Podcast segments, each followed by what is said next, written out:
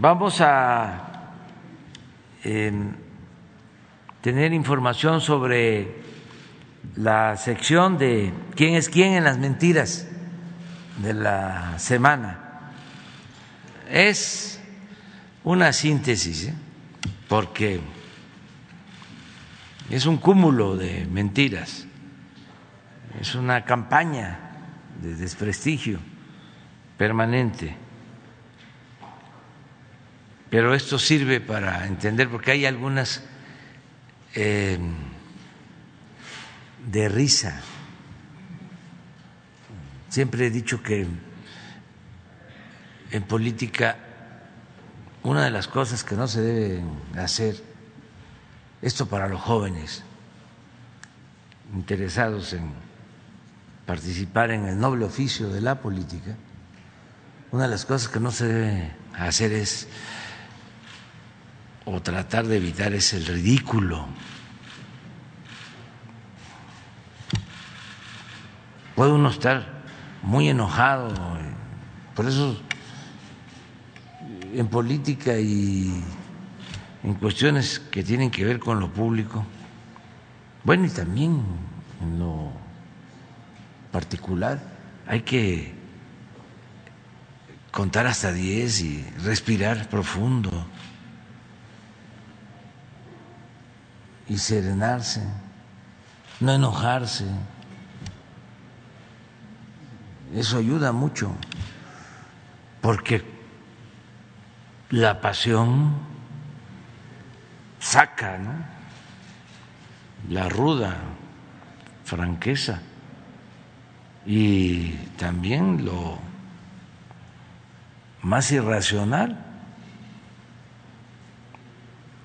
Muchas cosas se hacen con pasión, pero debe de haber equilibrio entre pasión y razón. Eso es lo ideal.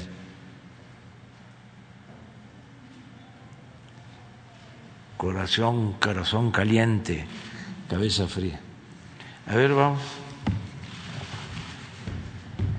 Buen día, señor presidente. Con su permiso, compañeras, compañeros. Este es el quién es quién en las mentiras de la semana del 6 de abril del 2022. Primera noticia, se propaga noticia falsa y se acusa a Aerolínea de promover la revocación de mandato. El 2 de abril circuló la foto en redes sociales de un vuelo de la aerolínea, de la aerolínea Volaris donde se observa a un pasajero con un cartel que llama a participar en la revocación de mandato el próximo 10 de abril. La foto circuló profusamente, se viralizó como se dice, pero con el mensaje de que la aerolínea estaba promoviendo el ejercicio de la revocación de mandato y repartía banderines entre los pasajeros de sus vuelos. Esta información resultó falsa, basta ver la fotografía para darse cuenta. En las redes se calentó tanto el tema que la empresa Volaris respondió y desmintió estas versiones. Dice Volaris, la foto es tan solo un cliente viajando con nosotros, cuya ideología es tan respetable como la de otros clientes. En ningún momento los artículos de equipaje de mano representan propaganda o la postura de la aerolínea. Reporte Índigo publicó la nota sobre la polémica, pero sin aclarar que la empresa se había deslindado de los señalamientos. Siguiente, por favor. Cuando la oposición carece de argumentos, hasta es capaz de decir que el gobierno cambiará el color del mar.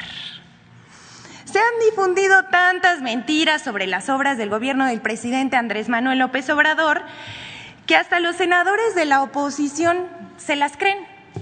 Aquí vemos a la senadora del PAN, Kenia López Rabadán, quien asegura que con la construcción del tren Maya el gobierno hasta cambiará el color del mar. No es broma, vamos a verlo.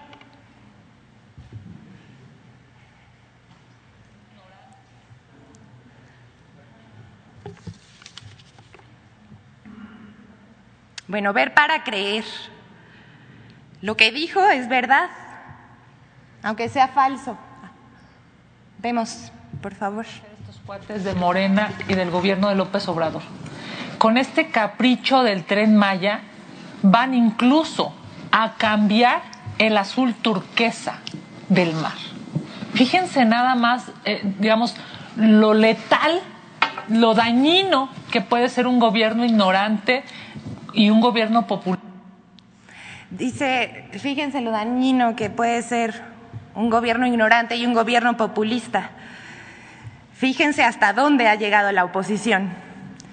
Pues ver para creer. Vamos con la siguiente. El conductor de radio, Carlos Loret de Mola, busca desesperadamente ser la figura de la oposición. Con tal de lograrlo, no le importa publicar notas falsas, difundir filtraciones presentadas como investigaciones periodísticas, dar como verdades lo que son suposiciones, inferencias o rumores. Sin embargo, López el Loret de Mola no dice nada de sus propiedades, ni de sus 13 departamentos en la Ciudad de México, valuados en unos 100 millones de pesos, ni siquiera de su departamento en Miami, Florida, que vale otros 100 millones de pesos. ¿Quién pompó? diría Chicoche. Pero Loret guarda silencio al respecto. En los reporteros MX se publicó un reportaje sobre el DEPA de lujo cerca del mar que se compró Loret de Mola, en el corazón del centro financiero de Miami, Florida. En las páginas de bienes raíces advierten que se trata de una de las zonas más lujosas que alberga clubes nocturnos, de golf y restaurantes costosísimos.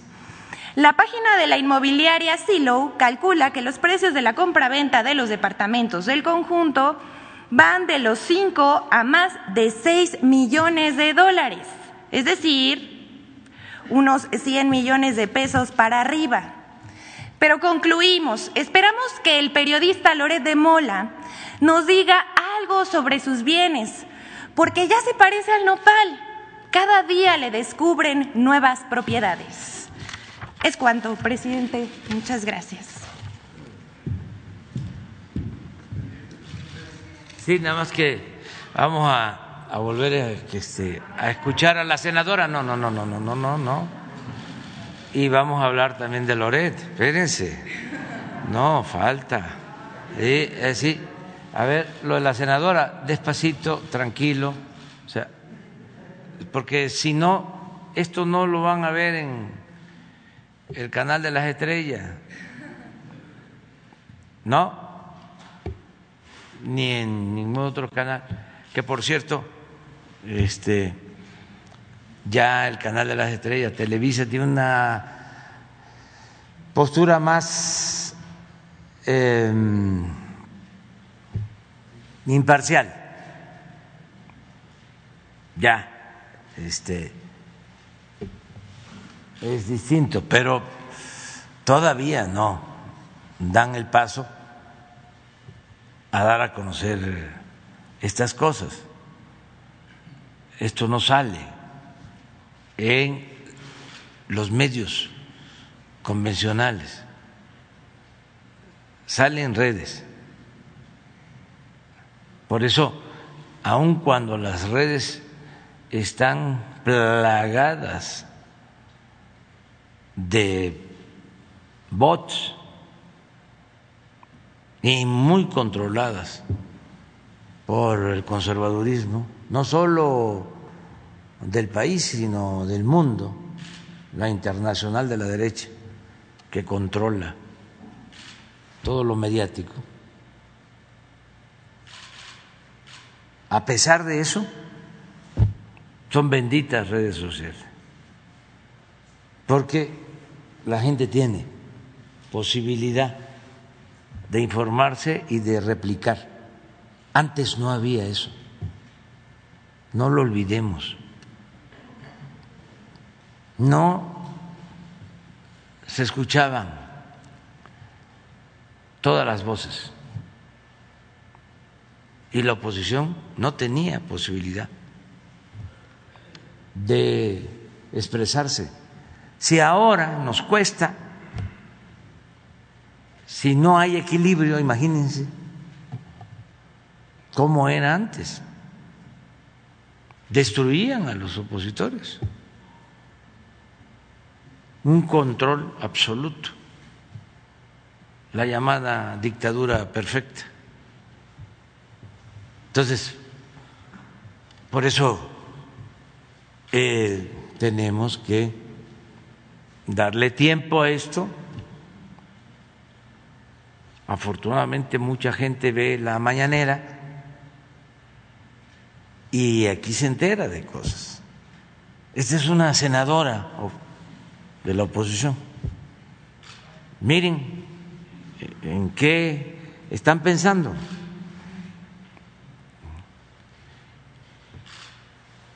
A ver. Lo que van a hacer estos cuates de Morena y del gobierno de López Obrador. Estos cuates. Con este capricho. estos cuates. ¿eh? ¿Ves? Adelante. Del tren Maya van incluso a cambiar el azul turquesa del mar. Fíjense nada más, eh, digamos, lo letal, lo dañino que puede ser un gobierno ignorante y un gobierno populista. Populista. Un gobierno ignorante y un gobierno populista. Eso es lo eh, típico. Y no es la senadora, son millones. Y ese es el pensamiento conservador.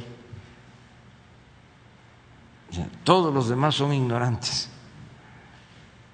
Nosotros no. Ese es el eh, discurso de siempre. Nosotros somos gentes de bien,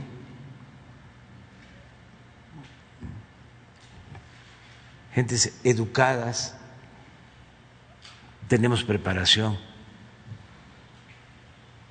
Los demás son nacos.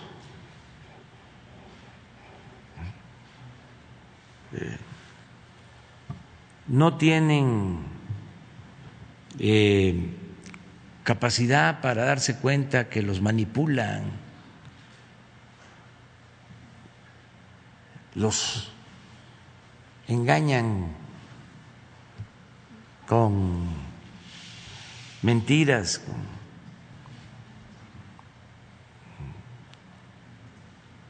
esto es importantísimo. Pues.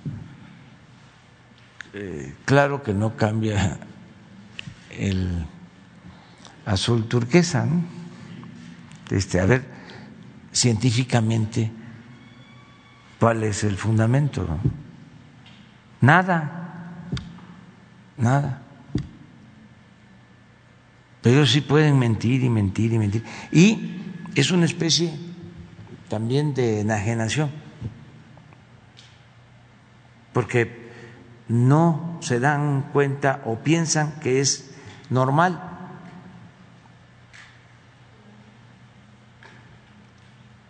Y en una de esas pueden pensar que así es la política. No, esto para los jóvenes, la política no es eso. La política es un imperativo ético, es un noble oficio que ni los más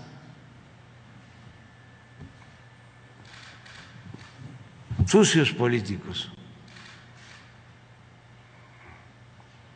han podido manchar. Entonces, eh, es importante. Lo otro de Loret, imagínense, este, un periodista de fama, también muy escuchados, son los ídolos de personas como la senadora.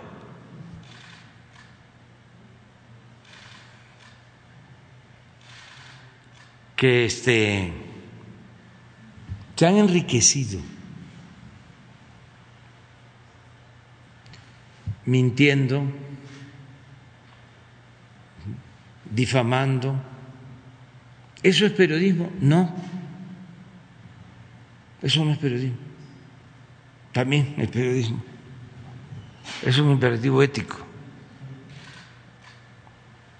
Y vean el departamento.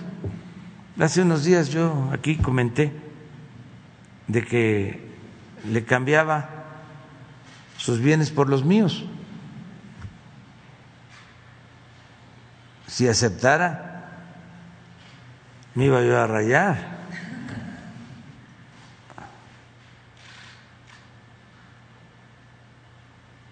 ¿De dónde tanto?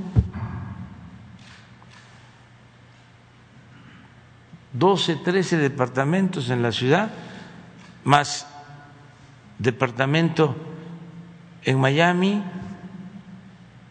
Eh, tiene que aclarar porque parece que es vecino de García Luna.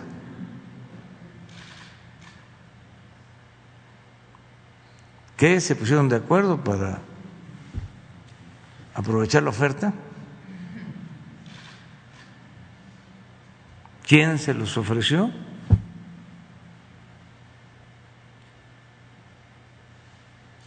Y no solo eso, tiene mucho más, mucho más, está inmensamente rico. Y van a ir saliendo todos sus bienes. Acaba de llegar una información también de ciudadanos de Valle de Bravo que tiene una mansión en Valle de Bravo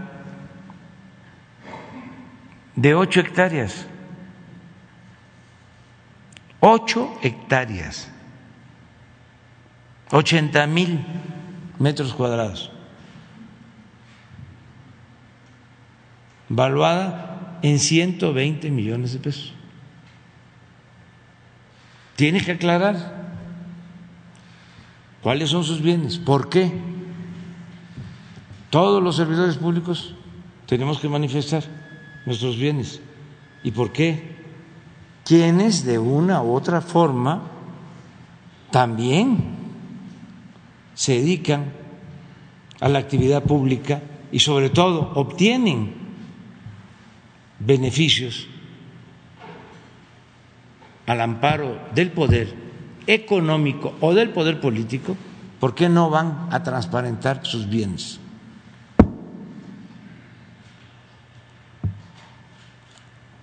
Entonces es interesante eh, el momento que estamos viviendo. Y también aprovecho para comentarles que ya tomamos la decisión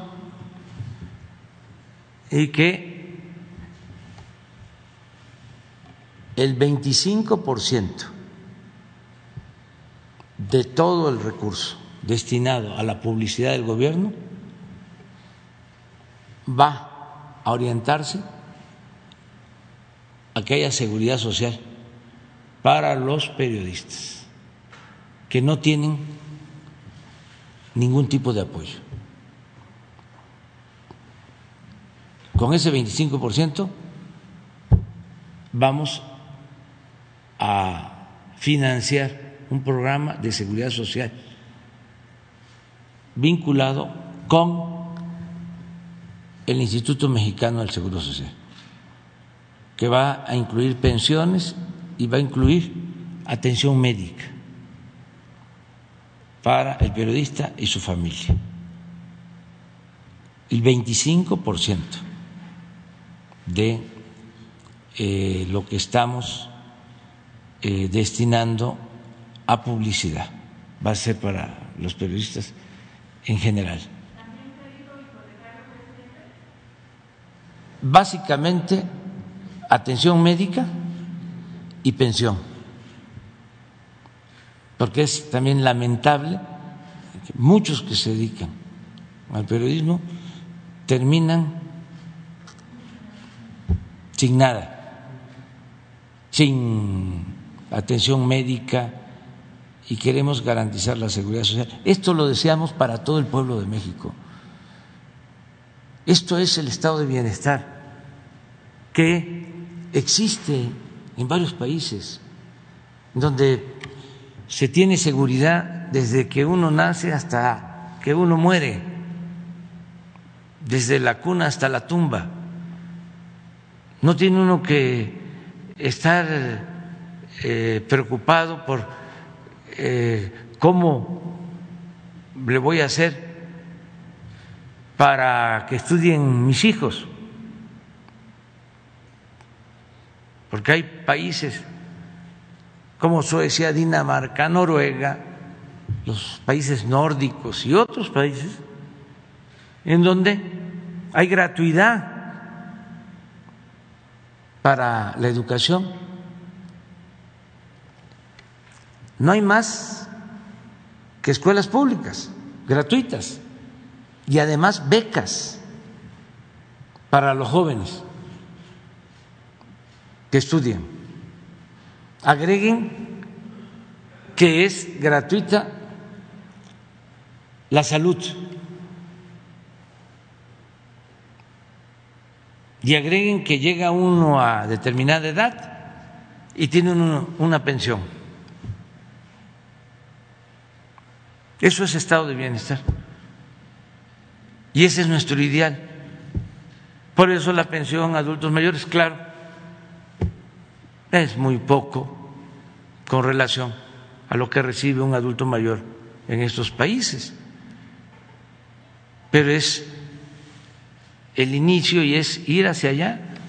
Ya logramos que sea universal, que todos reciban la pensión de adultos mayores, que ya esté en la Constitución, que esté quien esté en el gobierno, va a mantenerse la pensión, que no pueden reducir el presupuesto, que cada año tiene que irse incrementando el presupuesto. Lo mismo en el caso de salud. Estamos trabajando ya para que atención médica, medicamentos, estudios gratuitos para toda la población. Pero bueno, eso también queríamos informarles. 25% del presupuesto de publicidad. Vamos a empezar desde este año porque vamos a hacer un ajuste a lo eh, autorizado. O sea, vamos a tener un ahorro del 25%. ¿Cuánto es el, 25, el 100% de gasto de publicidad? Son tres mil millones. Total. Total. Son 750 millones. Si hago bien las cuentas. ¿Del gobierno o de la presidencia? De, todo el gobierno. Eh, es un acuerdo, ya estamos trabajando con el Seguro Social. Se tiene que hacer un censo. Eh, hay que crear un comité de ustedes mismos para que ustedes mismos sean los encargados de este eh, autorizar los apoyos, buscar que sea este equilibrado, eh, justo, que comprenda a todos los periodistas del país y que sean los que no cuentan con seguridad social. Eso lo vamos a ir viendo este, con Jesús. E, era nada más para este, eh, subrayar de que no todos son periodistas famosos que ganan muchísimo dinero y que tienen mansiones, no, la mayoría de los periodistas viven al día. Entonces, eh, es lo que vamos a, a llevar. En general, es a todos, a todos. Tú quedaste pendiente, usted, dos, tres, cuatro, cinco, seis. Muchas gracias, presidente. Muy buenos días. Presidente Julio Mar Gómez, de Informando la Transformación, denunciando la corrupción de la Agencia Medios Digitales del Pacífico y reportero urbano. Presidente, en su última visita a Baja California Sur, recibió un escrito por parte de 33 ejidatarios del ejido Díaz Ordaz. Y le vuelvo a poner en contexto sobre la exportadora de sal, quien tiene varias concesiones para explotación de sal de mar. Tres de ellas están en tierras de 33 ejidatarios a quienes desde el 2016 no se les ha pagado la renta de sus parcelas. Ellos tienen sus títulos de propiedad, pero a la falta de pago demandaron a la exportadora para que se le pagara a cada uno de los copropietarios por ser una, una parcela proindivisa. Los ejidatarios dieron cuenta sobre la corrupción entre los comisariados ejidales, tanto el actual como los anteriores, y funcionarios de la exportadora, quienes acordaron un valor por debajo del avalúo.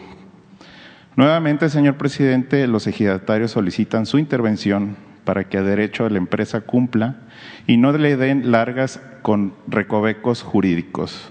Debido a la injusticia de estos tres jefes de familia, 33 jefes de familia, que en este momento se están manifestando pacíficamente en sus tierras, en el desierto, básicamente de Vizcaíno, de Guerrero Negro, donde el acceso a las pipas ha sido por goteo dejando pasar solo las necesarias para que continúen la empresa con los trabajos diarios, para que el día de, para que el día de hoy pues, eh, exijan eh, soluciones con los ejidatarios y la empresa exportadora de sal. También la exportadora de sal, eh, presidente, se le suman varios litigios laborales congelados y pongo como por ejemplo el caso del extrabajador Rafael García Vizcaíno, quien tiene una demanda con el número de expediente 298-2008 es decir, desde el de 2008 sigue sin tener una resolución definitiva. Ya ha habido laudos a su favor, pero la exportadora de sal se ha amparado en repetidas ocasiones y solo acumula salarios caídos y esto, suma, y esto suman muchos más eh, litigios pendientes con eh, otras personas, ex trabajadores. Presidente, también sé que acudió un equipo enviado por la Presidencia de la República y el Gobierno del Estado para hacer un diagnóstico en el municipio de Mulegé, uno de los más grandes del país con la menor inversión pública. ¿Qué ha pasado con ese diagnóstico? ¿Habrá alguna respuesta que se traduzca en hechos para esa zona? Y quería saber, señor presidente, si usted hizo alguna encomienda en especial al nuevo director general de la exportadora de sal. ¿Cómo el no pagar impuestos de locales, como el predial, Incluso debido al mal manejo jurídico, el SAT le, le ha congelado cuentas bancarias o simplemente el nuevo director no pudo con el cargo. Los afectados me han comentado que siguen confiando en usted y esperan pronto resolver los problemas. Esto es en, el tema de la exportadora. Sí, hoy creo yo, o mañana, ahorita lo vamos a saber, va a estar allá eh, Tatiana Cloutier va a estar en Guerrero Negro.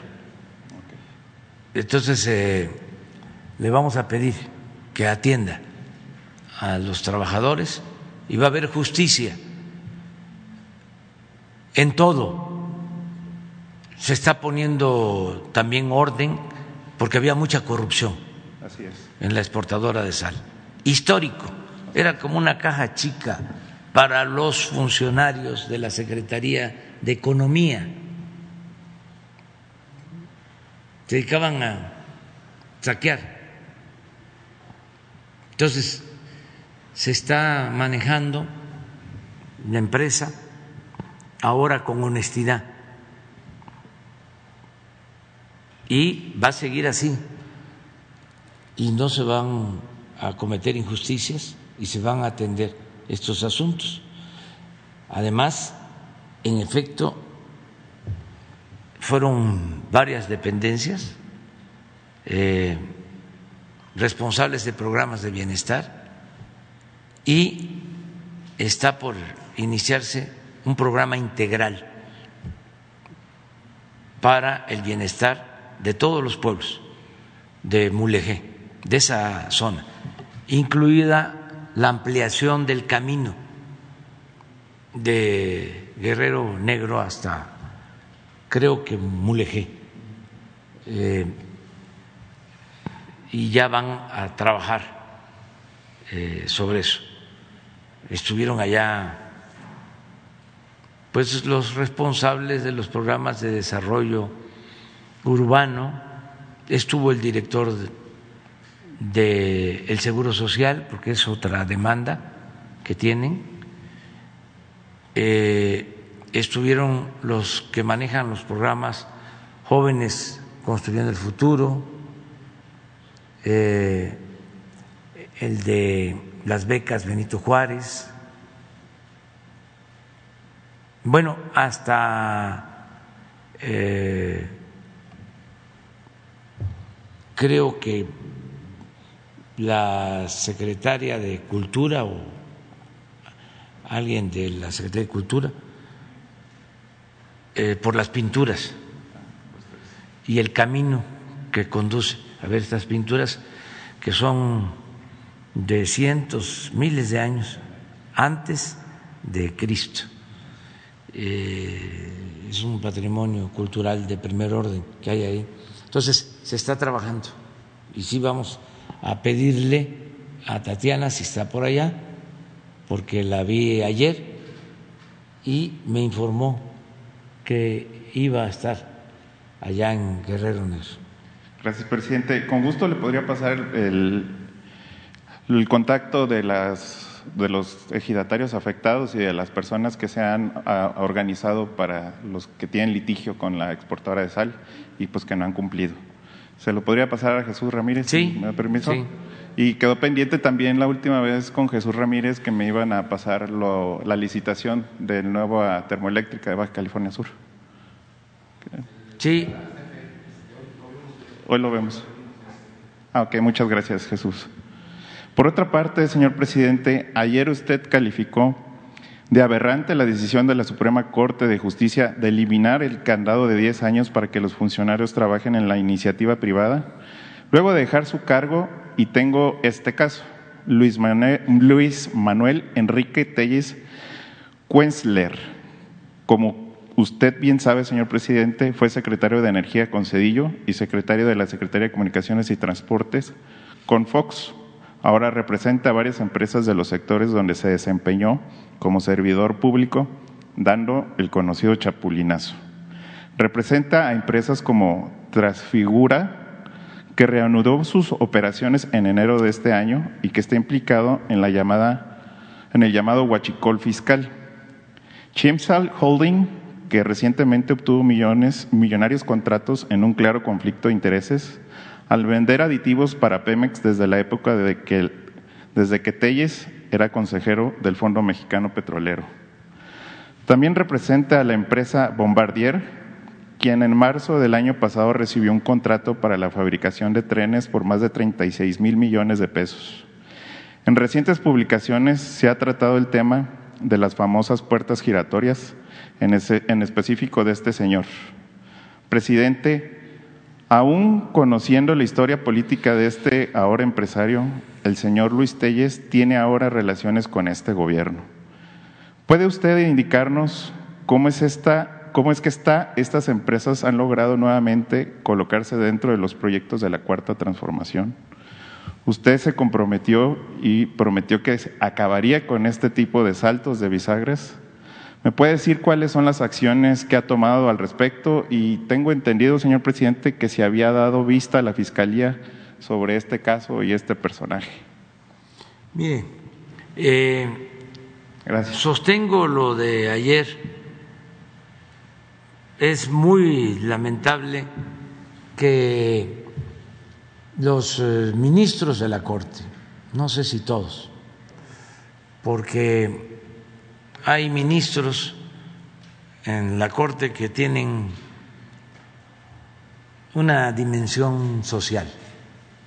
La mayoría, y esto pasa en todo el Poder Judicial, son como abogados patronales, para decirlo con claridad. No representan al pueblo, representan a las empresas. Así los formaron, así los escogieron durante el periodo neoliberal o neoporfirista. Esa es su concepción, esa es su mentalidad.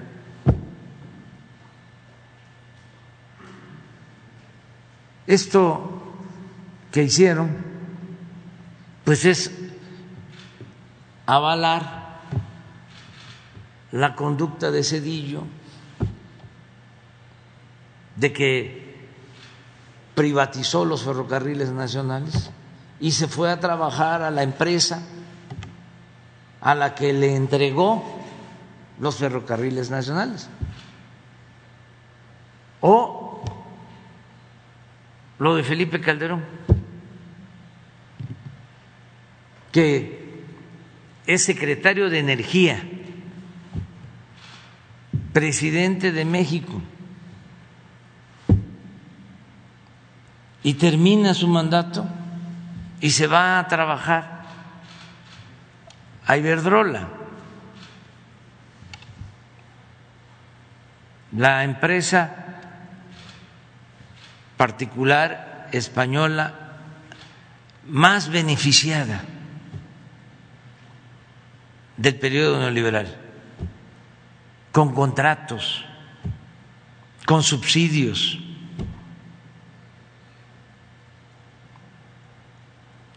Y ayer hablábamos, casi todos los directores de Pemex, funcionarios de la Comisión Federal de Electricidad, secretarios de Energía, funcionarios de Hacienda, terminando en abierto conflicto de intereses a trabajar en bancos, en empresas a las que beneficiaron mientras ocupaban los cargos públicos. Esto que estás planteando de Luis Telles, pues es cierto, pero él es empleado de una empresa. Dices, Bombardier, descuento para que vean cómo necesitamos la transformación, y no solo en México, en el mundo. Son muy pocas las empresas que fabrican trenes y estaban separadas dos grandes, Alstom y Bombardier. y se unieron. Ya es una. Entonces se hizo la licitación para el tren Maya y ganó Alstom y Bombardier. Pero no hay otras. Bueno, sí, una empresa también muy grande, importante, en China. Hablando con los eh, funcionarios del gobierno de Estados Unidos, pues estoy constantemente eh, insistiéndoles en que hay que industrializar América del Norte, porque se dejó de hacer y se optó por comprar alimentos, mercancías, equipos en el extranjero y sobre todo en Asia. No hay plantas de fabricación de trenes en Estados Unidos. No hay plantas de licuefacción para poder este, transportar el gas. Hace falta industrializar y que no haya eh, monopolios, porque son muy pocas las empresas. Entonces tú nos dices, ¿y por qué tenemos relación? Sí, en efecto, y estás bien informado, son 36 mil millones el contrato para los trenes con Alstom y si eh, uno de los funcionarios no sé si de Alstom o de Bombardier, creo que de Bombardier, es este Luis Telles, que fue pues este funcionario de gobiernos anteriores, pero así está. De ahí que resulta aberrante el que los eh, ministros no establezcan normas o cancelen, desechen estas eh, limitantes, porque imagínense una gente que es director de Pemex, como sucede, o subdirector de exploración y producción, que es el encargado de financiar los proyectos con dinero público para localizar los yacimientos petroleros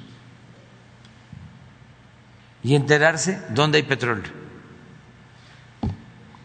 Y luego, con la privatización, se pasa a trabajar a una empresa particular que participa en una licitación y también, de pura casualidad, obtiene el contrato para explotar un yacimiento rico en petróleo. Pues claro que hay información privilegiada, que hay tráfico de influencia, que eso es corrupción.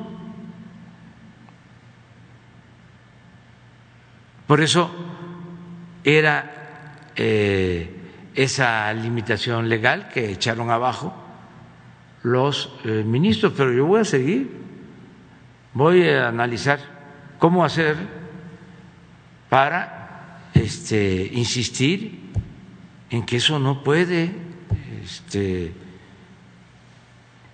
permitirse. O sea, eso es un contubernio.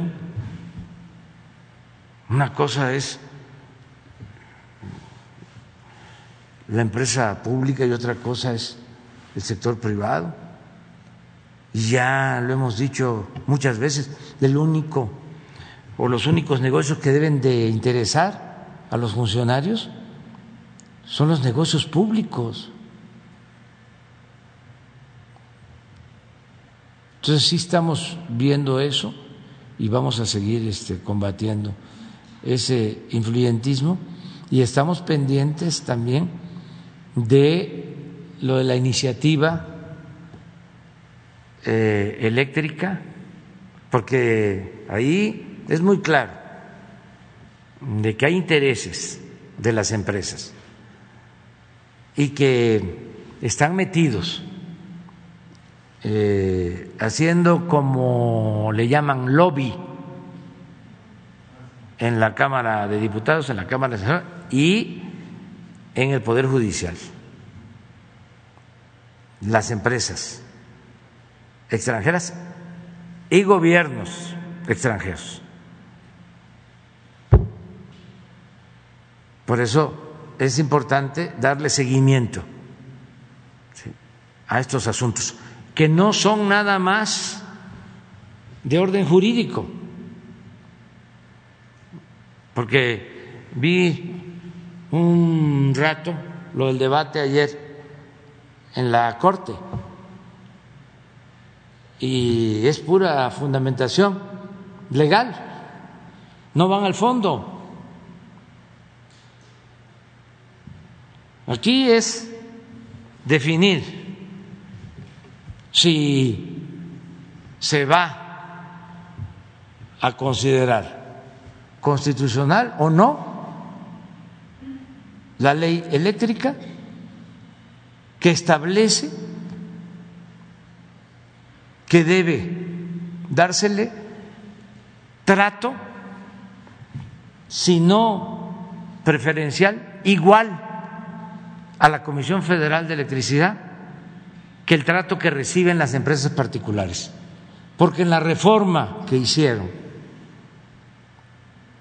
la reforma que llevaron a cabo, actuaron de manera corrupta en todo sentido, que esa reforma constitucional, ese ordenamiento que es vigente, consideró, entre otras cosas, que las hidroeléctricas no producen, no generan energía limpia. Y por eso no las pusieron como prioritarias para el despacho. Y todas las hidroeléctricas 60 hidroeléctricas del país están subutilizadas o paradas porque no les permiten subir la energía que producen. Debido a que en esa reforma no se contempló de que la energía que se produce en las hidroeléctricas eh, no es energía limpia, que es la energía más limpia, más barata que se tiene. ¿Y eso no lo sabían? Claro que lo sabían. Pero eso fue un acto de corrupción. Y eso es lo que tienen los ministros que tomar en cuenta. Ese es el fondo. ¿Y qué no saben los ministros? Porque son seres de otro mundo, de que esa reforma se aprobó con sobornos y que hay un juicio en contra del director de Pemex, o mejor dicho, que ese señor confesó que había entregado dinero a los legisladores para que se aprobara esa reforma energética. Entonces, eso no va a contar a la hora de decidir. Puede más el poder de las empresas y que no me vengan a mí de que la ley es la ley, no me vengan con ese cuento de que la ley es la ley.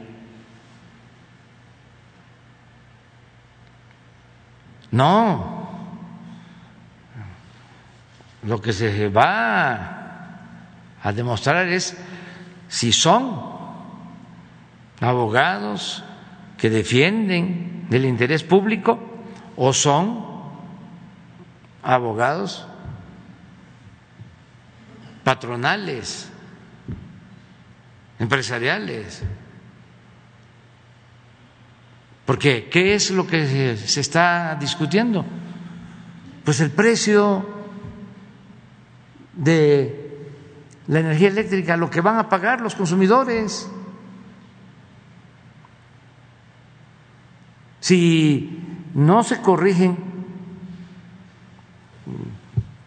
todos los abusos que se cometieron cuando se aprobó la llamada reforma energética, ayer decía un ministro, lo poco que vi, decía, es que hay que tomar en cuenta pues no solo las reformas que se hicieron al artículo 25, al artículo 27, al artículo 28, hay que tomar en cuenta, decía, los transitorios, y él mismo como riéndose, decía, esto no había pasado antes de que fuesen más los transitorios que los artículos en cuestión. ¿Quiénes hicieron otra constitución con los transitorios? Que él mismo no lo dice así, pero lo da a entender. Fue totalmente eh, contrario a las formas, a los procedimientos constitucionales.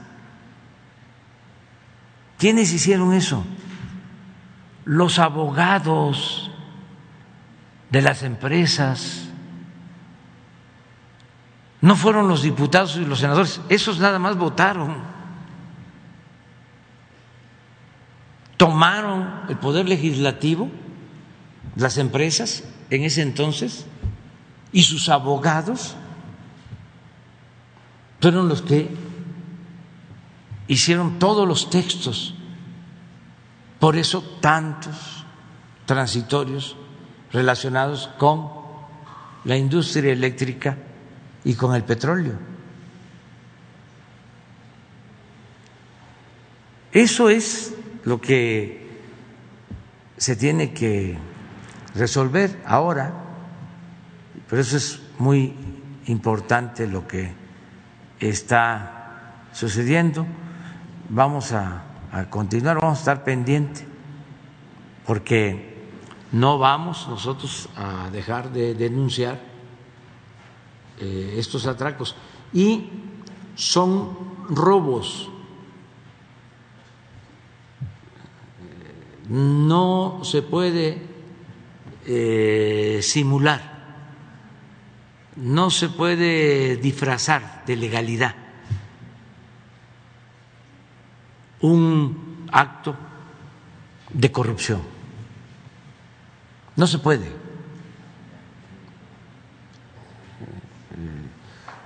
Por más que se quiera eh, justificar.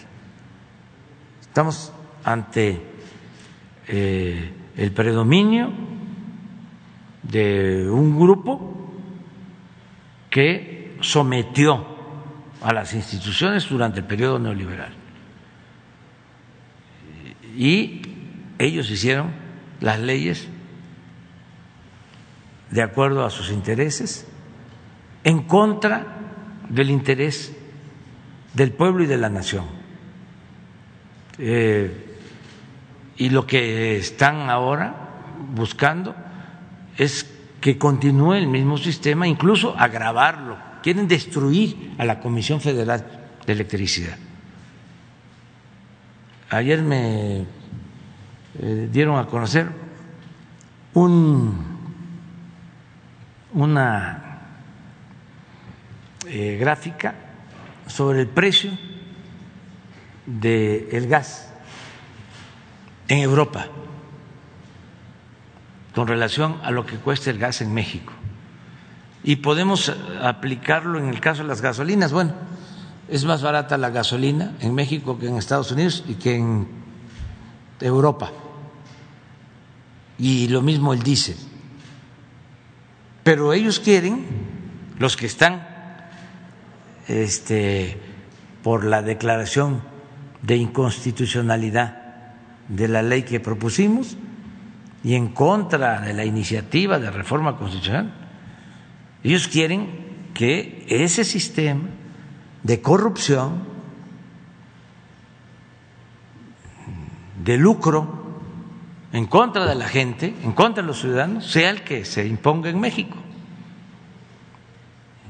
Ya lo hemos dicho, una familia en España con los mismos ingresos que en México paga diez veces más por la luz que lo que pagamos aquí. ¿Y quién domina eh, la industria eléctrica y el mercado eléctrico en España. Iberdrola. Los mismos que están con la campaña para que no haya cambios en la legislación en México y los que están haciendo lobby con medios de información y visitando a jueces, eh, a magistrados, a ministros y este, procurando amparos. Es este, eh, extraordinario que eh, presenta una solicitud de amparo Iberdrola y de inmediato se le concede. de inmediato. La mayoría de los jueces completamente entregados a las empresas, al poder económico. No sé si tienes, me lo mandó Rocío Nale. A ver.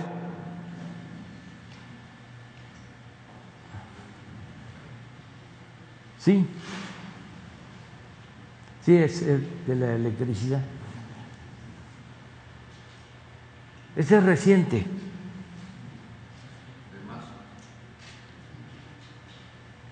El costo de la electricidad. Por eso también me llamó mucho la atención lo de los dirigentes del PRI.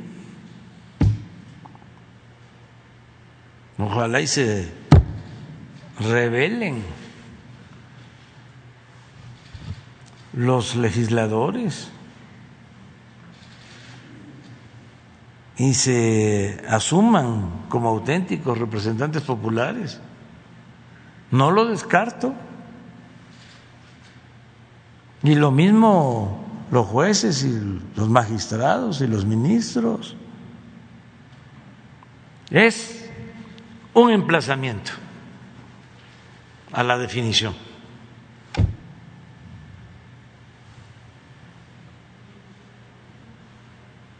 Muy bien.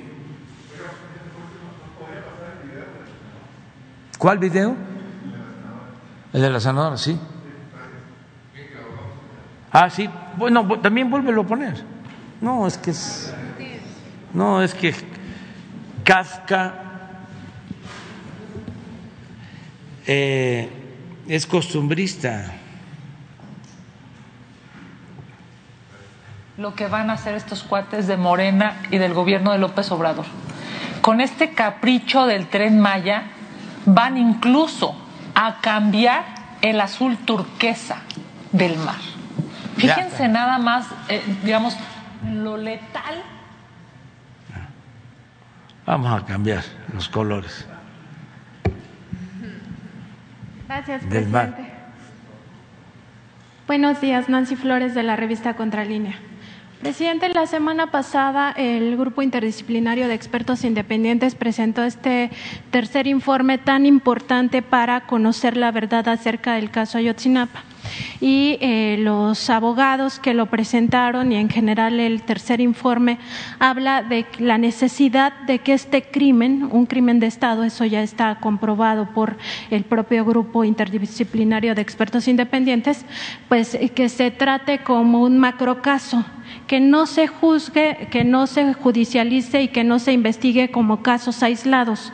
Y esto significa que no solamente se vea que hubo una desaparición forzada de los 43 estudiantes normalistas de Ayotzinapa, sino también que en la noche del 26 y del 27 de septiembre de 2014 ocurrieron varios hechos de violencia institucionalizada, eh, en contubernio, por supuesto, con el crimen organizado.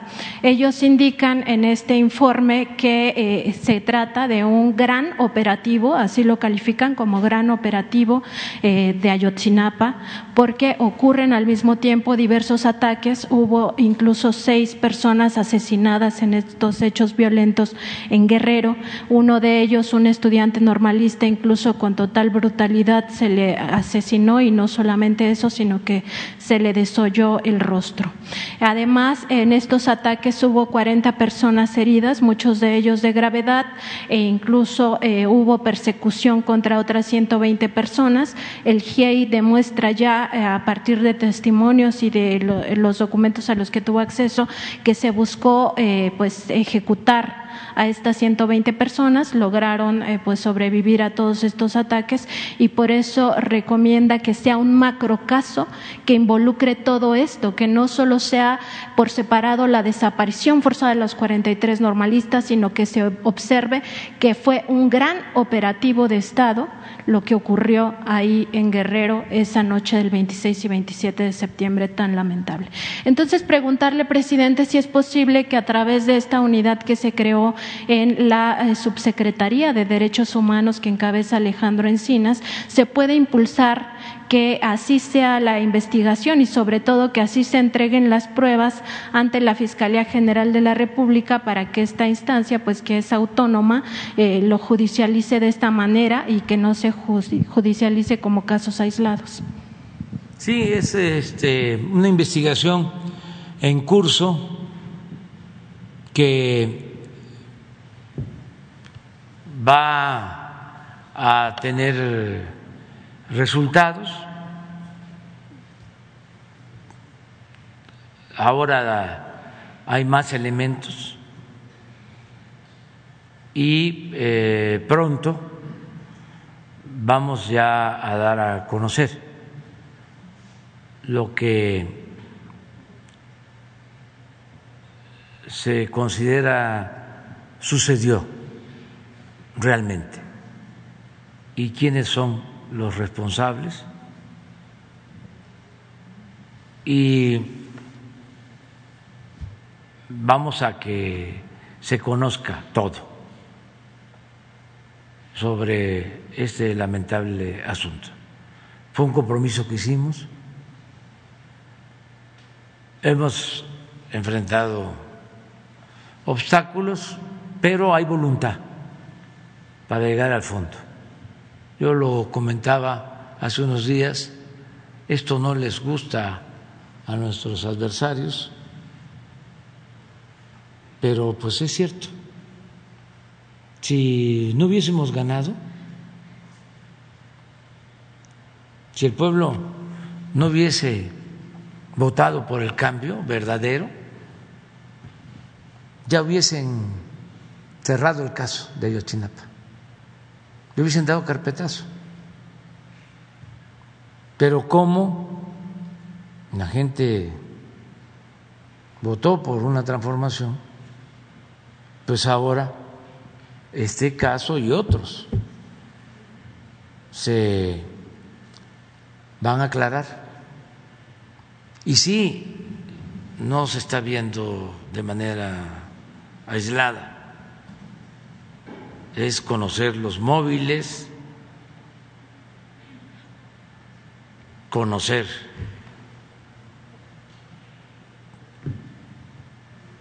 quienes participaron,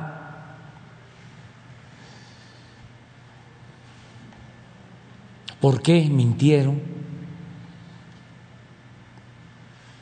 dando a conocer una versión que no corresponde a lo que sucedió.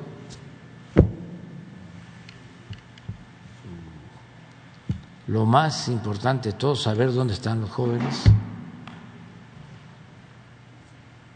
Todo completo. Y se está avanzando. Y vamos a tener eh, ya una primera eh, información pública, con todos los elementos. No se va a ocultar nada. Lo más pronto posible. Estamos avanzando y estamos avanzando bien y se tienen ya bastantes elementos. Pero falta. sí decirles que es un compromiso y los compromisos se cumplen y no hay impunidad. Muy importante esto que menciona, presidente, de que hubo una mentira, una maquinación, porque eso también lo demuestra el tercer informe de gobierno, eh, perdón, el tercer informe del GIEI, de este grupo interdisciplinario, porque al final dice que las instituciones de los tres niveles de gobierno, pero sobre todo las federales, pues intentaron crear esta verdad histórica que pues ya se demostró que es una mentira.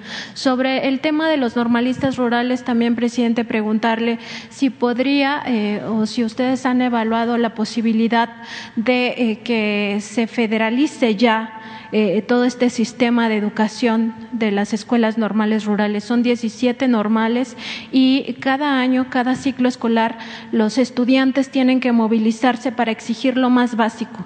Eh, estas movilizaciones que hacen, bueno, en este caso era la protesta del 2 de octubre, pero generalmente son por presupuesto, porque se garantice que la matrícula sea exactamente la misma o que se aumenten un poco las, eh, digamos, los lugares para que otros hijos de campesinos o de obreros entren a estas escuelas y el problema es que como no está federalizado el sistema, los estados eh, no entregan completo el presupuesto, no tienen eh, garantizado ni siquiera su derecho a comedor. Yo sé que aquí usted había dicho que era probable que les dieran el apoyo directo, pero más que el apoyo directo, presidente, lo que se requeriría es que ya se federalice este sistema y también si se pudiera que estos egresados de las normales rurales pues eh, entren como en un programa de alfabetización de los mexicanos. Ya habíamos hablado también aquí en, su conferencia de la importancia de que estos eh, más de tres millones de mexicanos que no tienen eh, edad escolar, sino que ya son adultos que no aprendieron y además de los niños que no van a la escuela, pues se les alfabetice, ¿no? Que sea como un emblema de su gobierno que al fin se vea estas personas y se les dé atención, si se pudiera eh, garantizar que estos normalistas rurales, que son los que van a los pueblos, a las comunidades más alejadas, que tienen este compromiso social y que eso no se encuentra en cualquier eh, maestro o maestra, pues que se utilicen para una gran campaña de alfabetización nacional. Sí, no lo descartamos. y sí es importante ir federalizando la educación y la salud porque se abandonó la salud eh, y la educación pública. Las normales las querían eliminar. Y ahí está el caso del Meche de Hidalgo. Lo cerraron. Y se está abriendo por parte de nosotros, nos ha costado trabajo porque hay grupos que no quieren. Parece mentira, pero eh, hay eh, clasismo. No les gusta nada que signifique apoyar al pueblo y la educación pública les molesta. Y yo estoy muy consciente que las escuelas rurales pues son opciones para hijos de familias de campesinos pobres. Es como Chapingo. Si no fuese por Chapingo, muchos hijos de campesinos no podrían estudiar. Y estudian en Chapingo porque se les da beca, porque tienen alimentación. Entonces, eh, vamos a seguir apoyando a las escuelas rurales y se logró nada más que hace falta convertirlo en realidad, que los sueños, nuestros ideales se conviertan en realidad, porque hay muchas resistencias. Se acordó de que los egresados de las normales tengan preferencia en la contratación de maestros, que el que sale de una normal salga con su base, pero en la misma SEP tengo resistencias, porque es que caló hondo el pensamiento neoliberal o neoporfirista. Fueron 36 años. Y estoy batalla y batalla y batalla con eso. Claro, eh, vamos avanzando y como somos perseverantes, tercos, pues al final, pues vamos a terminar de cumplir con todos nuestros compromisos. Pero sí es de todos los días. Y en lo que me propones para lo de la alfabetización, no lo descartamos. Pero ya no puedo también estarme comprometiendo a cosas que no voy a poder terminar. En el caso de educación y en todo, he buscado eh, priorizar. Mm, la estrategia es poco pero mejor. Antes habían 500 mil programas, supuestamente para ayudar a la gente. Eran muy pocos los recursos y se quedaban los recursos en los aparatos administrativos, burocráticos, porque había un director del fideicomiso o del organismo autónomo, directores de área, asesores, oficinas, viáticos, y si era para ayudar al adulto mayor, ahí se quedaba todo. No le llegaba nada al adulto mayor. Si era para ayudar a niñas, niños con discapacidad, se creaba el Instituto de Niñas, Niños para la Discapacidad, pero se quedaba todo el dinero, porque incluso hasta viajaban a ver experiencias en otras partes del mundo y no le llegaba nada de apoyo. Entonces, por eso decidimos, vamos a que no haya estos institutos y se entregue una tarjeta a los adultos mayores y ya son 10 millones 500 mil todos los adultos mayores que reciben la pensión. Claro, estamos hablando de 250 mil millones de pesos, pero es un solo programa, pero es a todos. ¿Y qué nos cuesta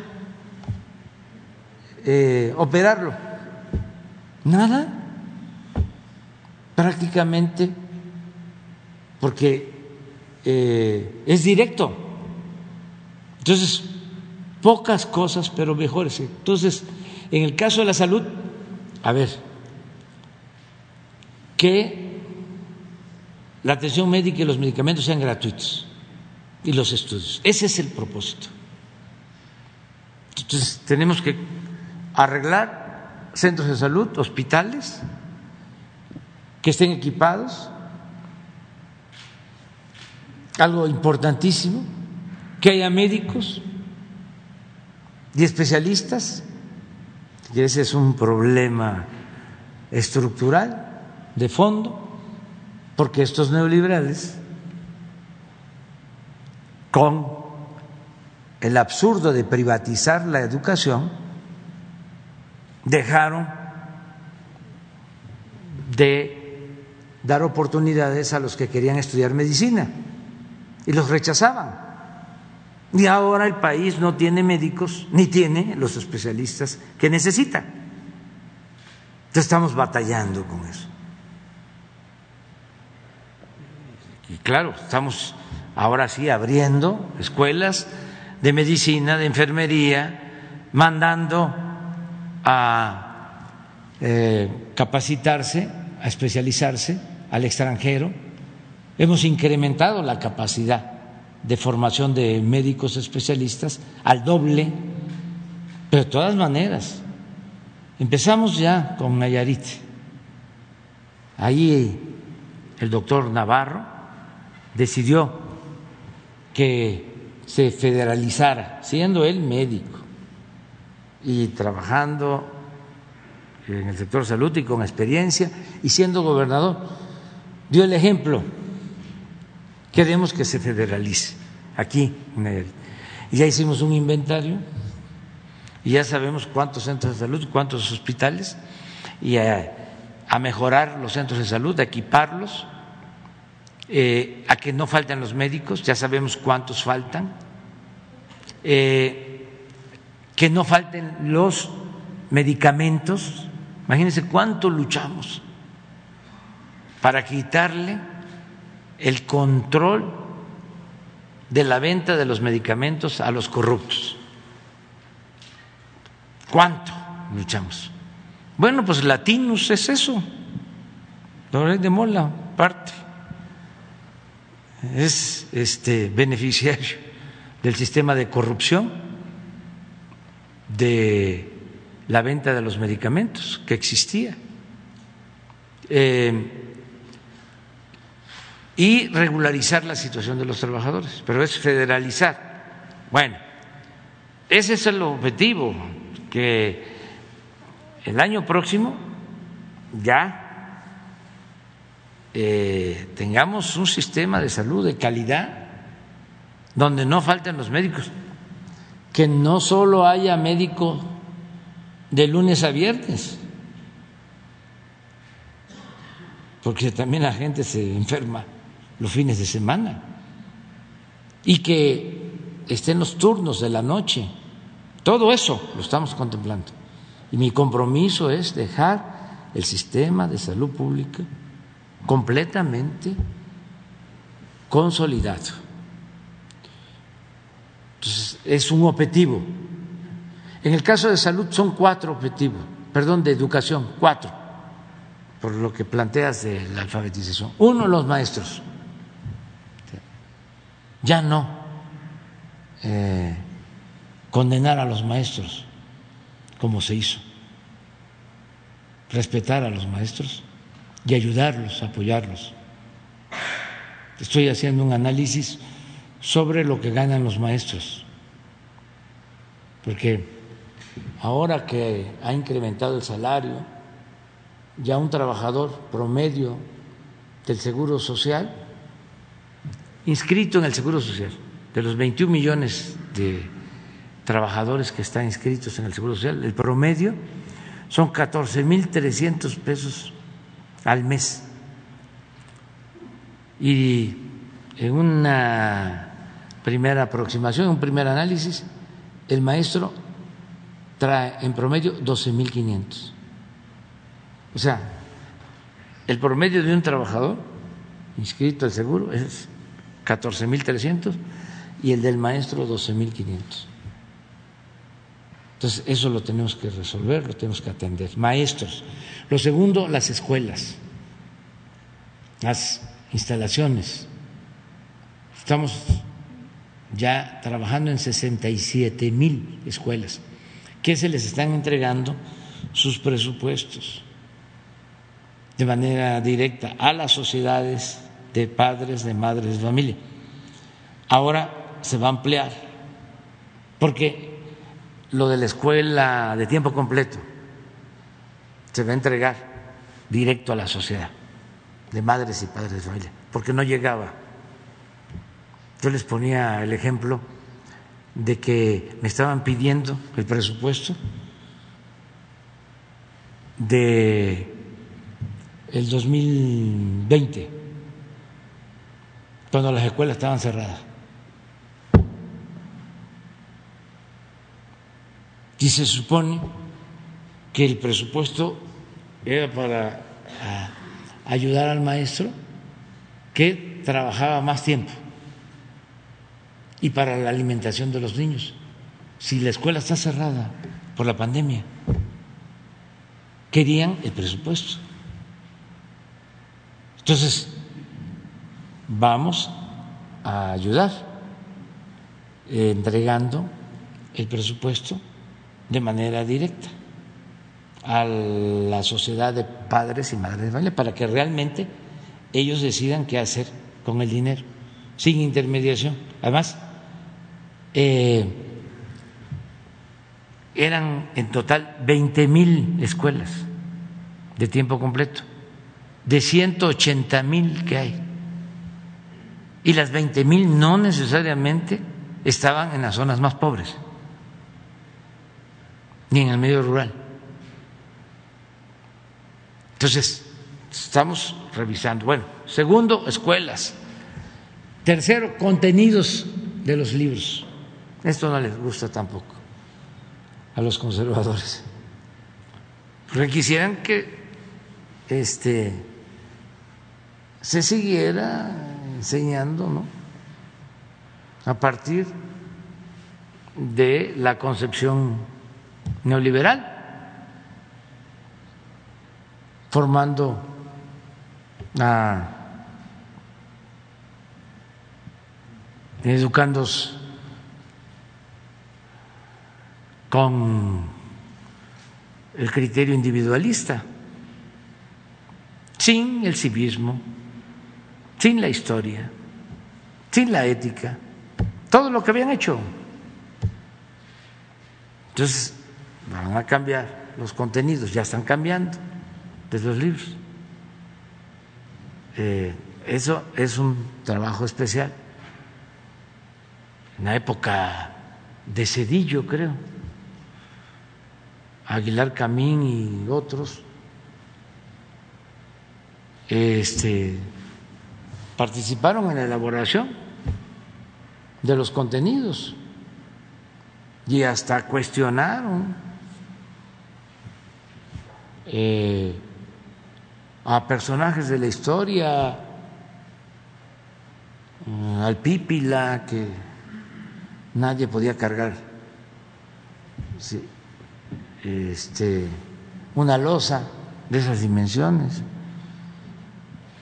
Llegaron a decir que siete leguas no era caballo, sino yegua. Nada más que el corrido es el corrido.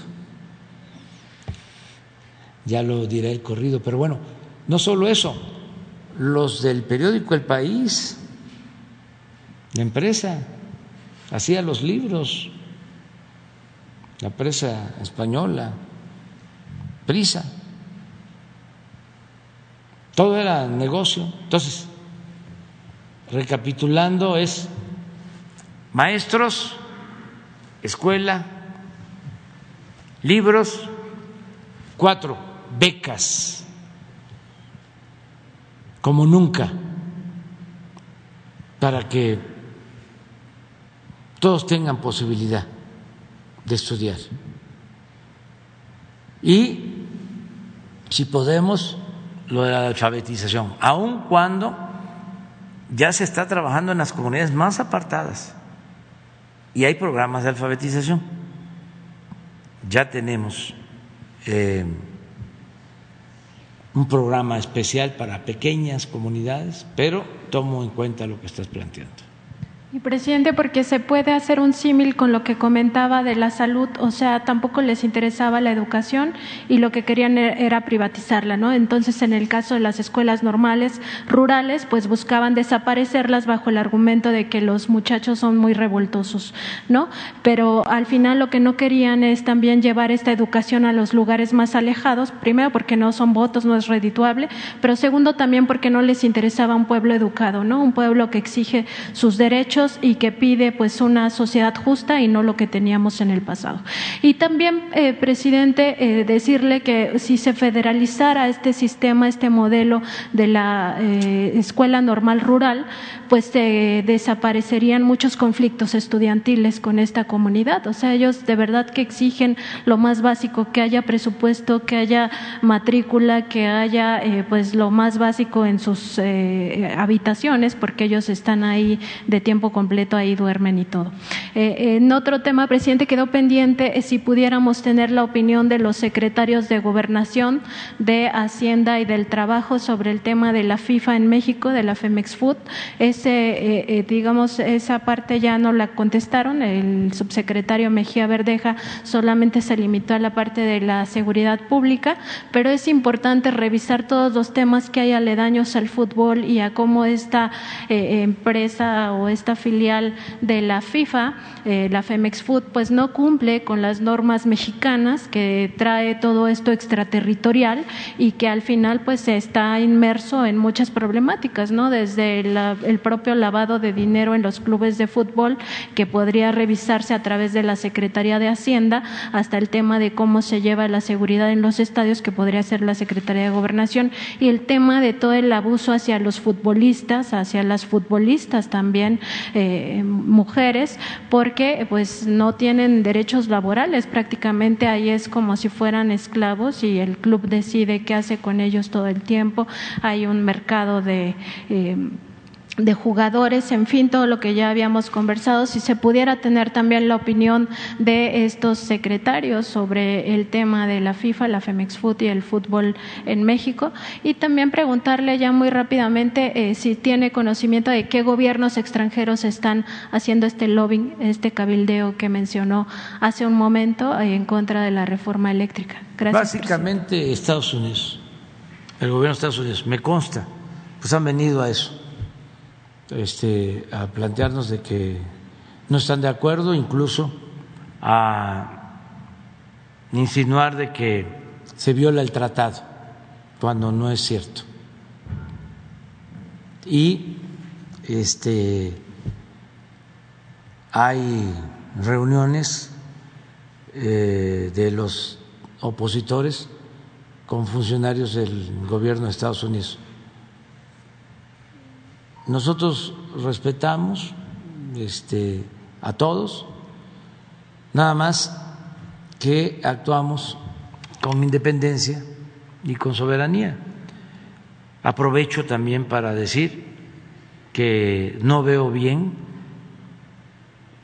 este, no considero que sea justo y no considero eh, que sea eh, racional el querer suspenderles las visas a quienes eh, se reunieron para expresar sus puntos de vista con relación a la invasión rusa a Ucrania, como se expresaron eh, unos legisladores este, ya hay una campaña para solicitar que no los dejen entrar a Estados Unidos.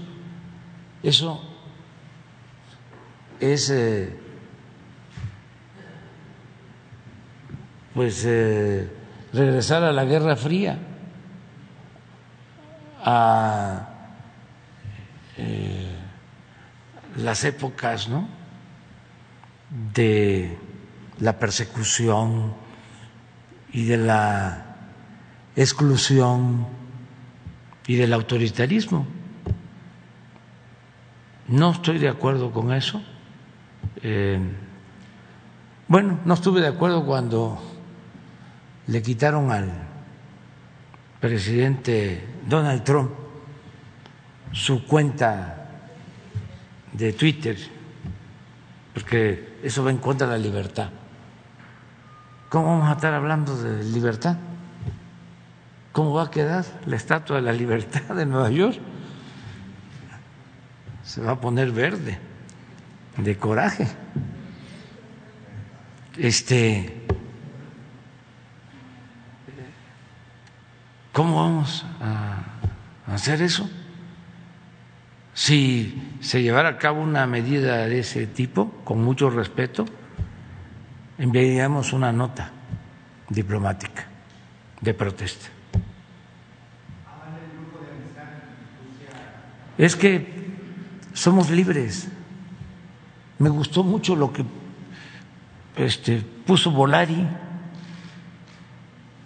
¿Por qué no pones a Volari? Eh, es Volari, ¿no? Volaris.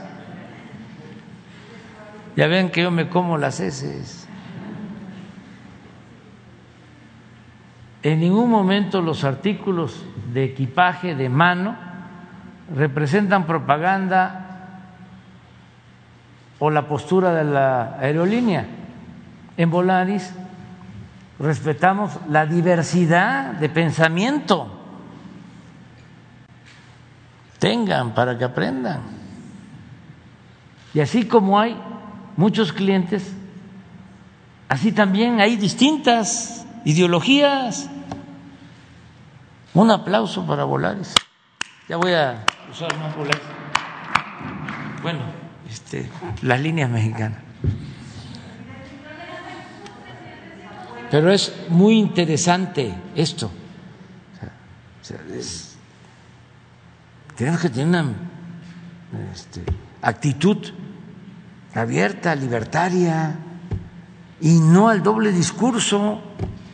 ¿Cómo vamos a estar hablando de libertad y estar este, eh, amenazando con limitar la libertad?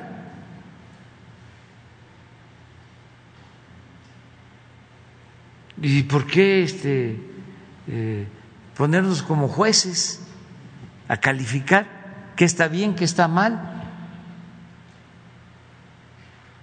¿Por qué no dejamos que la gente se exprese y que confiemos en el criterio de los ciudadanos. Y no pensemos que el ciudadano es menor de edad, que se va a dejar este manipular y estar apostando a la propaganda, este, a querer adoctrinar, manipular, como si el ciudadano fuese manipulable si no tuviese conciencia de las cosas. Es una falta de respeto al pueblo. Cada quien que se exprese es lo mismo de la discriminación en la Cámara, que sale un diputado que se caracteriza por ser clasista, racista, discriminatorio. Esos famosos, yo no sé, este, ¿qué estarán pensando los de Coyoacán? Porque es diputado federal por Coyoacán. No que se me va a olvidar que llegó a decir que si desaparecía Chiapas, y Oaxaca y Guerrero, el país salía adelante. Imagínense. Tremenda ofensa. Además, algo totalmente irracional, rebatible en todos los terrenos. Pero ahora que este una persona que se este, define como mujer, se sube y le falta el respeto. ¿Por qué meternos en eso? ¿Por qué no respetar? Pues así es el conservadurismo, así son. Y no me voy a cansar de estarlos diciendo, porque esto ayuda primero a que no avance ese pensamiento retrógrado. Y segundo, por los jóvenes, hasta los mismos hijos de estos conservadores, que a lo mejor ellos ya está muy difícil de que cambien de modo de parecer aunque hasta las piedras cambian de modo de parecer. Y hay que insistir, pero los jóvenes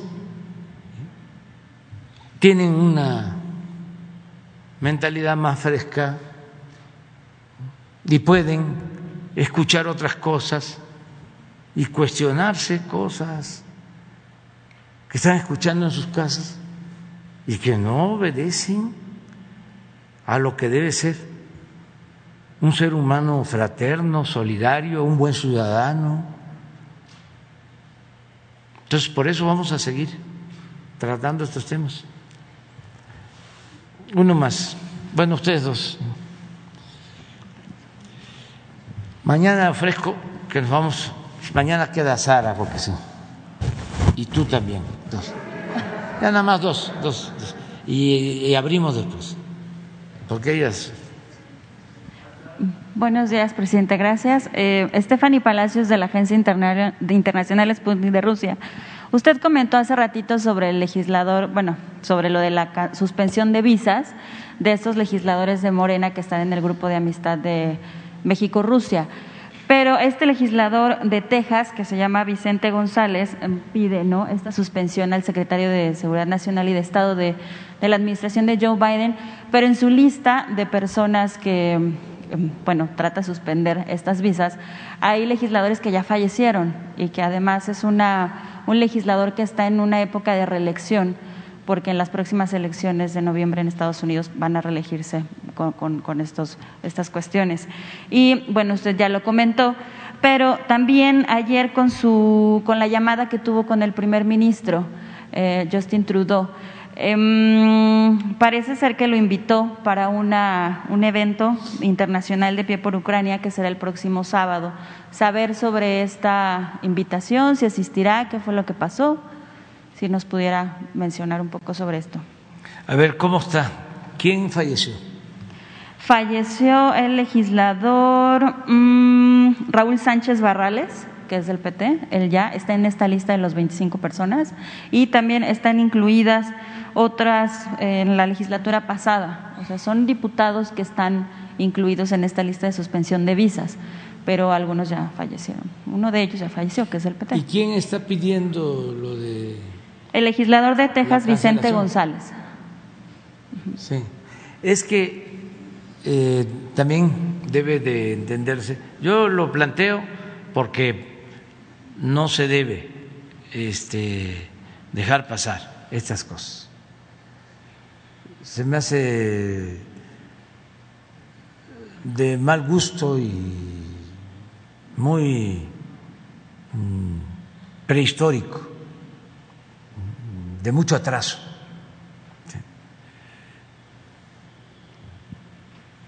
Pero eh, no sé si eh, sea el gobierno estadounidense, de todas maneras, bueno, él este, solicita esta solicitud, sí, Sí, Entonces, cuando me planteas esto, que es un legislador de, de Texas, ¿de qué partido es? Eh, demócrata. Ah. Este, bueno, pues, ¿qué pasa? Hay elecciones en Texas.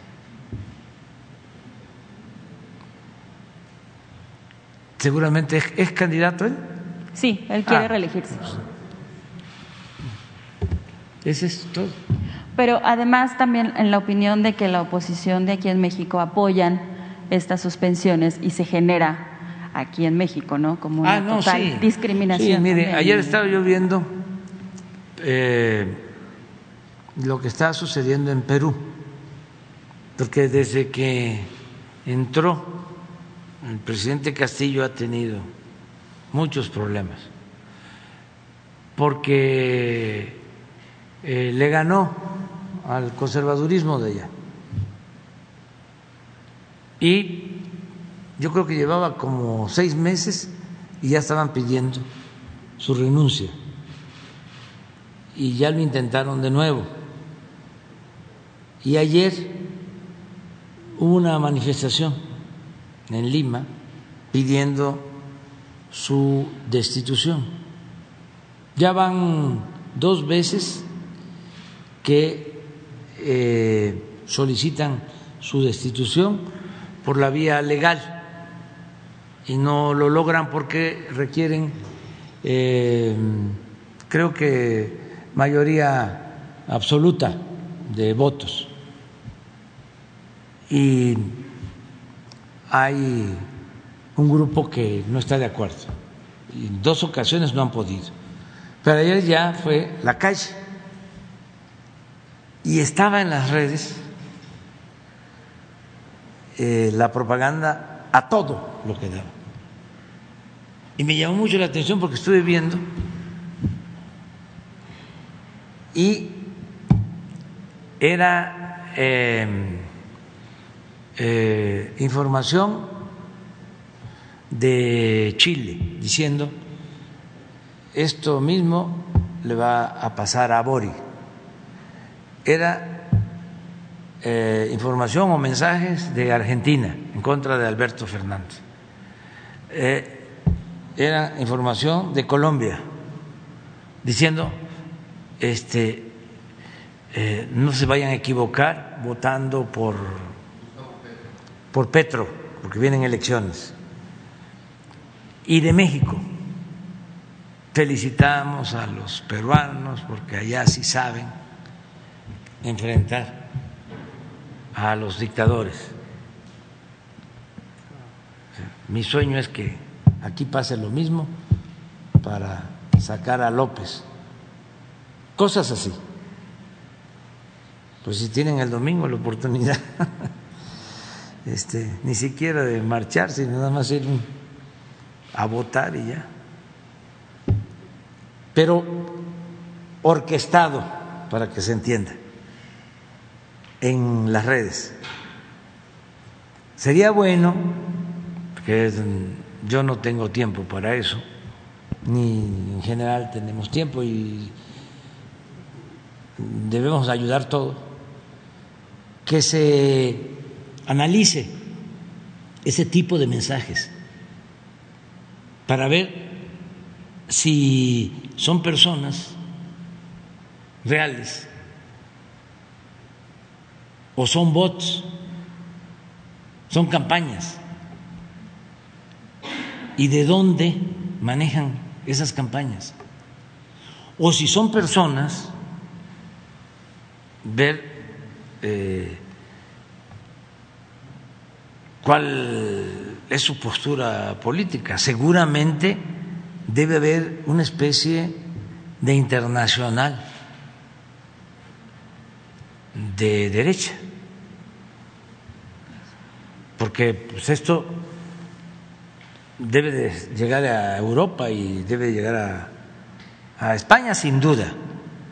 El que promovió la condena a nuestro gobierno por lo de los periodistas que lamentablemente fueron asesinados en el país fue una persona de Venezuela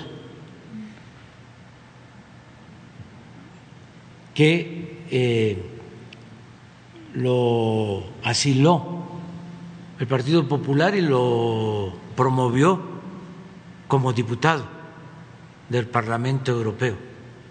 Y él fue uno de los promotores. Y Vox. Entonces, es interesante saber eso, ¿no? Eh, ¿Cómo están actuando? Pues para informar. Eh, y luego, ¿quiénes están financiando todas esas campañas? Sería muy bueno que ahora que ya cambió de dueño Twitter, este, garantizara que no van a prestarse, no van a ser instrumentos de guerra sucia para dar golpes de Estado. ¿Usted le pediría el nuevo titular? Golpes de Estado mediáticos. ¿Usted pediría Porque van preparando el terreno. Ah, y también, déjame más terminar, este, perdón, este, me llamaba la atención porque no veía yo imágenes y me acordé mucho de cuando lo de Cuba, que fue un domingo,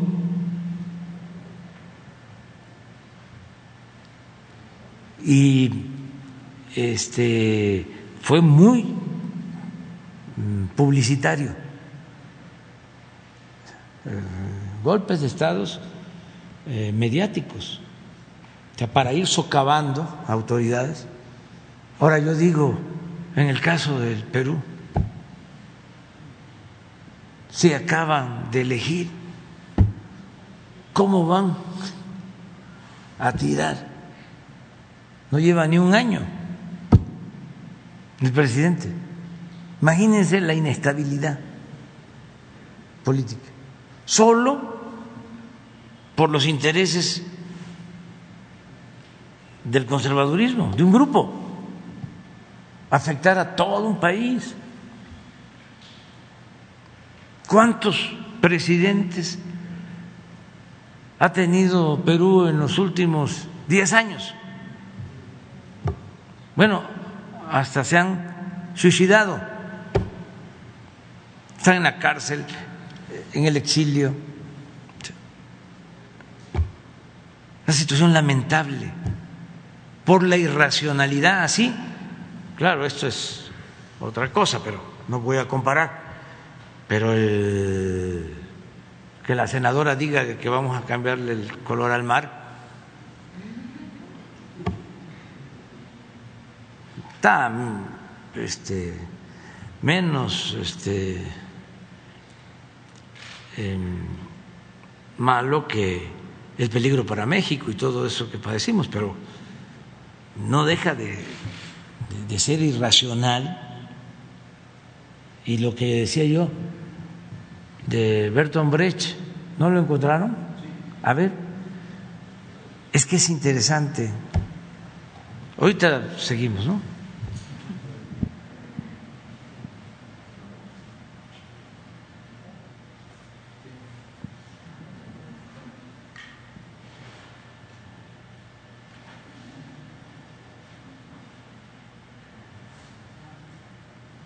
No hay nada más parecido a un fascista que un burgués asustado.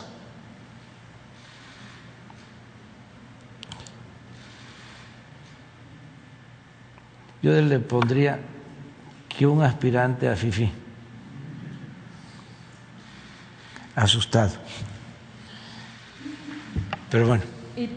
También eh, mm, el ah, lo de la pregunta. Lo de este sí hablé con el primer ministro Trudeau ayer por teléfono. Eh, tiene una eh, reunión, un encuentro con jefes de Estado, con personalidades, van a estar de la Unión Europea para tratar el asunto de Ucrania. Mi el planteamiento y el de él fue en el sentido de buscar la ayuda humanitaria. Sobre eso tratamos. Le comenté que no iba yo a poder eh, participar porque voy a estar en eh, las Islas Marías el sábado. Esto va a ser el sábado. Me va a representar eh, es este teleconferencia Marcelo Ebrat, y me pidió que yo grabara un video para los asistentes, sí, y lo voy a grabar y se lo voy a, este, enviar em, con nuestra postura, que es la de condenar la invasión, porque nosotros hemos padecido de invasiones, dos invasiones eh, españolas, una pues este que significó tres siglos de coloniaje y luego una especie de reconquista intentada poco después, luego dos invasiones francesas, una de caricatura. Querían los franceses llenar el espacio dejado por España, inventaron de que los mexicanos teníamos deudas con ellos, entre esas deudas una que reclamaba un pastelero de Tacubaya, porque alguien había eh, comprado pan y no había pagado. Por eso se llamó la guerra de los pasteles. Y luego sí ya, cuando los conservadores van a buscar a Maximiliano y se establece el llamado imperio. Dos invasiones francesas y dos estadounidenses y una pues que fue un gran zarpazo, la, la guerra del 47, que nos quitaron la mitad del territorio. Bueno, antes, aunque no fue propiamente una invasión, fue la separación de Texas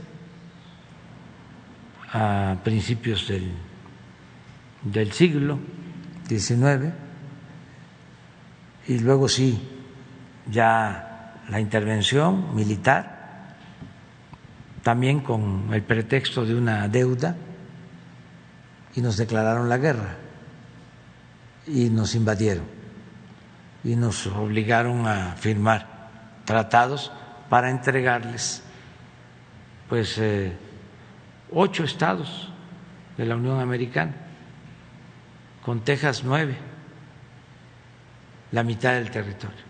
Y luego todavía en el siglo XIX, no, en el siglo XX, en 1914, nos volvieron a invadir en Veracruz. Entonces, nosotros estamos en contra de las invasiones y eh, consideramos que no debe haber guerras estamos en contra de las guerras, estamos por buscar soluciones pacíficas. No, no existe presión, señor presidente, por parte de estos gobiernos, el de Canadá, Estados Unidos, no, para no, que no, se- no, nos respetan mucho y yo lo agradezco. Nos respetan mucho. ¿Y cree Este, que en, en México no se exista una rusofobia por parte de, de gente de aquí de oposición que esté creando no, una no, rusofobia no, en México? pero el frío sabe dónde se arrima. Este, nos respetan y nosotros respetamos. Y sí voy a enviar el mensaje porque sí nos importa mucho la ayuda humanitaria. Porque por falla de la política hay guerra. Por falla de la política hay guerra. La política se inventó para evitar la guerra. Y en esa guerra falló la política. No debió permitirse la guerra. Se debió agotar la vía del diálogo. No se hizo un buen trabajo en lo político. Pero nunca es tarde, más cuando está de por medio el sufrimiento de la gente. Hay que seguir llamando al diálogo, acordar la paz y a que no haya víctimas, gente inocente, y apoyar de manera humanitaria pero no asusar.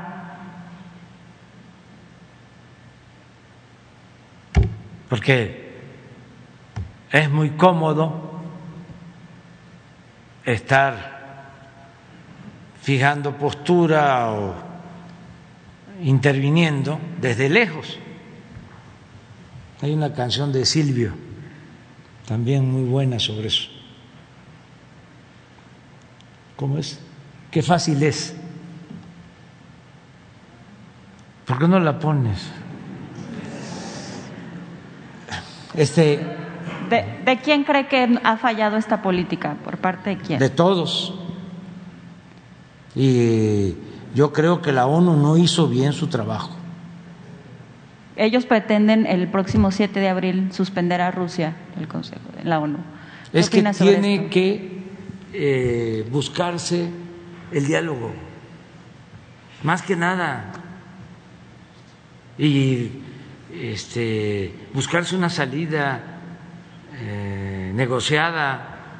No se debió iniciar la guerra, se eh, debió evitar ¿Qué se gana después de que se inicie una guerra con sanciones o mandando armas?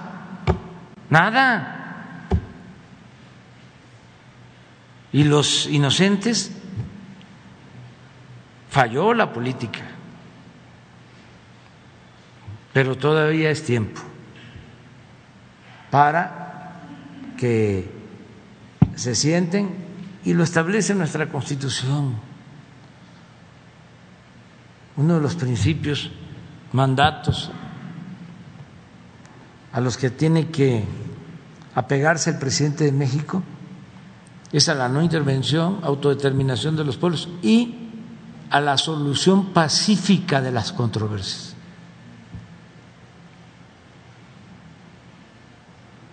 Entonces, eh, eso es lo que vamos a plantear en el mensaje. Desde luego. Sigue su posición como desde el inicio, que sí, no la misma.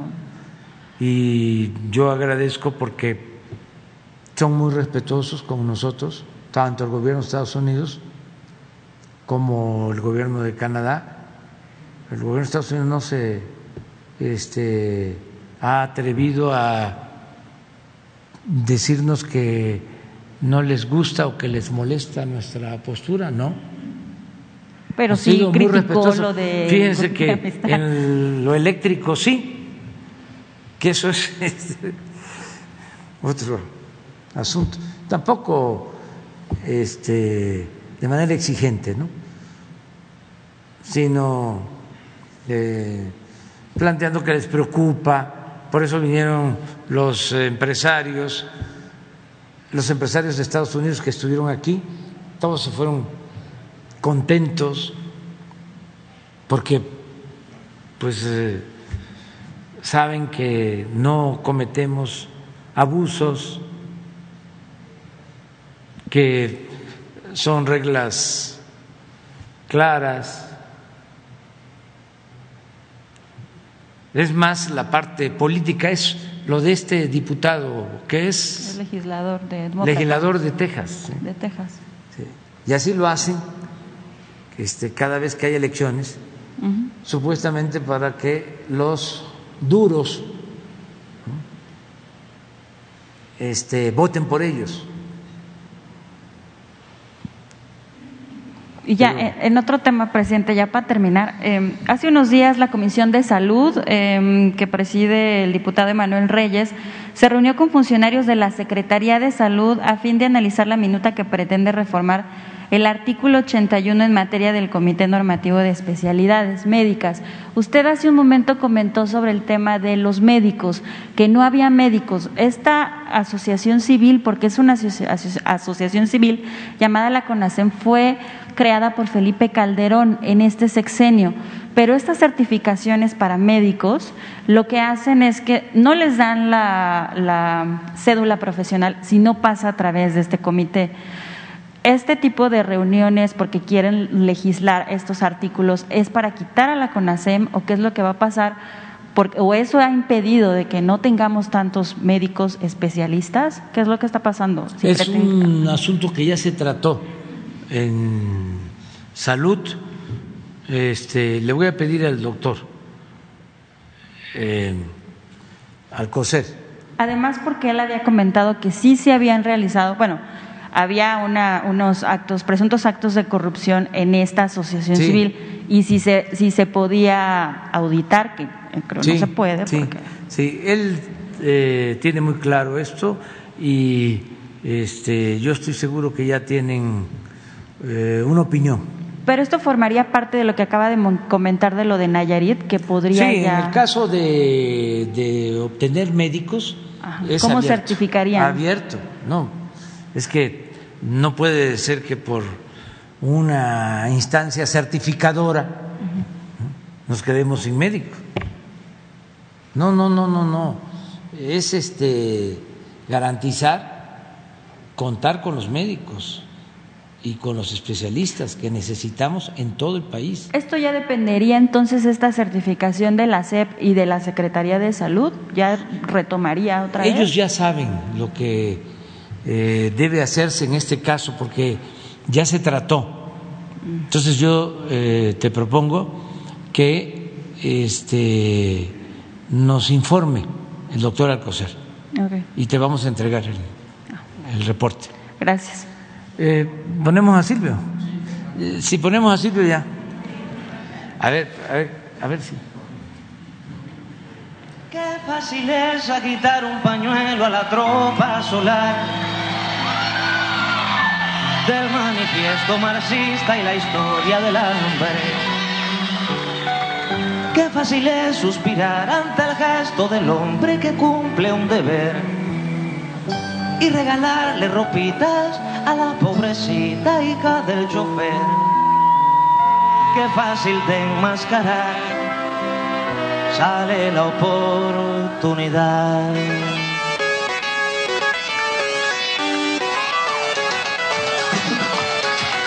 Qué fácil es engañar a que no sabe leer. Cuántos colores, cuántas facetas tiene el pequeño burgués.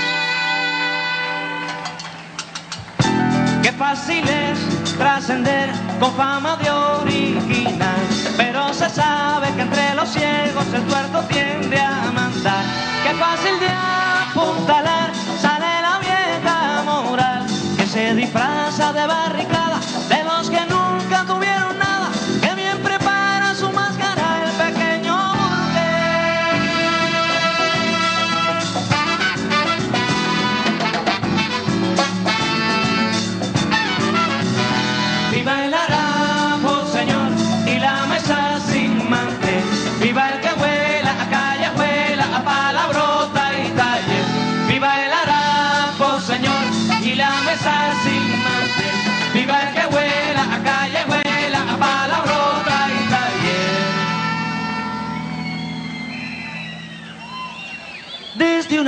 repleta cualquiera decide aplaudir.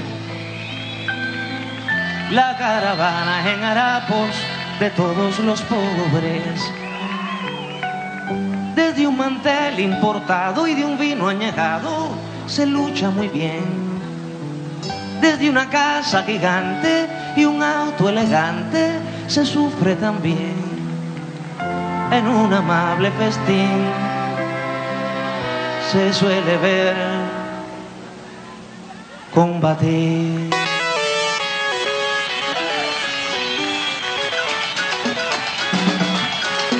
Si fácil es abusar, más fácil es condenar y hacer papeles para la historia para que te haga un lugar.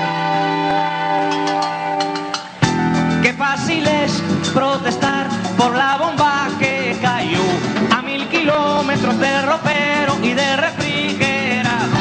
fácil es escribir algo que invite a la acción. Contra tiranos, contra asesinos, contra la cruz y el poder divino, siempre al alcance de la vidriera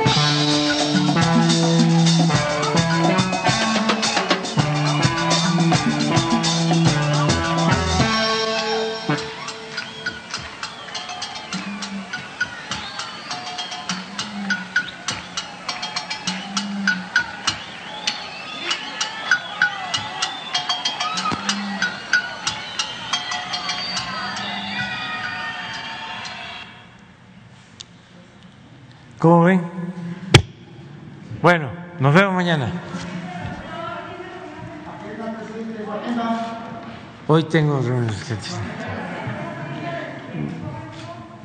¿Con?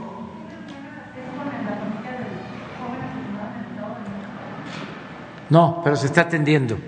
Ya, este, ya se tiene al responsable identificado, este, y la Fiscalía del Estado de México ya está actuando. Tenemos comunicación con los familiares del joven, eh, lo está viendo Rosa Isela, ya está este, identificado quién fue. Eso es lo, pero no, todavía no, pero este, ya eh, se está en ese proceso. ¿Mande? Ah, sí, pero a lo mejor no por la cuestión de que eh, mañana eh, vamos a, informar sobre este, eh, crímenes este, que se están castigando, es el cero impunidad, y queremos informar sobre los periodistas asesinados, entonces en especial. y voy a informar el martes. Entonces voy a esperar eh, a dar los datos económicos para el martes en el informe. El martes sí. A ver. No, tienes razón, Carmelita.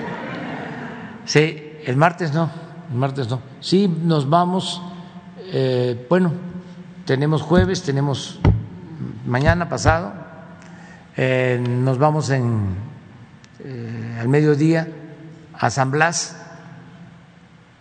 Eh, estamos ahí llevando a cabo una obra de remodelación del muelle y de instalaciones en ese puerto histórico de San Blas y de ahí nos vamos a embarcar para ir a las Islas Marías.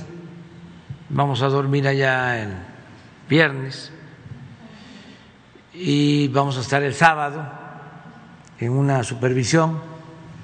Eh, ya está prácticamente listo el museo, eh, se están arreglando las casas, en fin. Eh, ustedes tengo entendido de que van a ir este el sábado. yo eh, voy a viajar en el barco de San Blas a las islas. Parece que ustedes van a llegar por avión, pero van a regresar por barco. Yo también voy a regresar por avión. O sea, y este para eh, vernos allá. Eh, y el domingo eh, muy temprano, a las ocho, muy temprano, muy temprano, a las ocho, este, para a esa hora abren, este, no, a las ocho, entonces y este, nos vemos entonces mañana. Mande.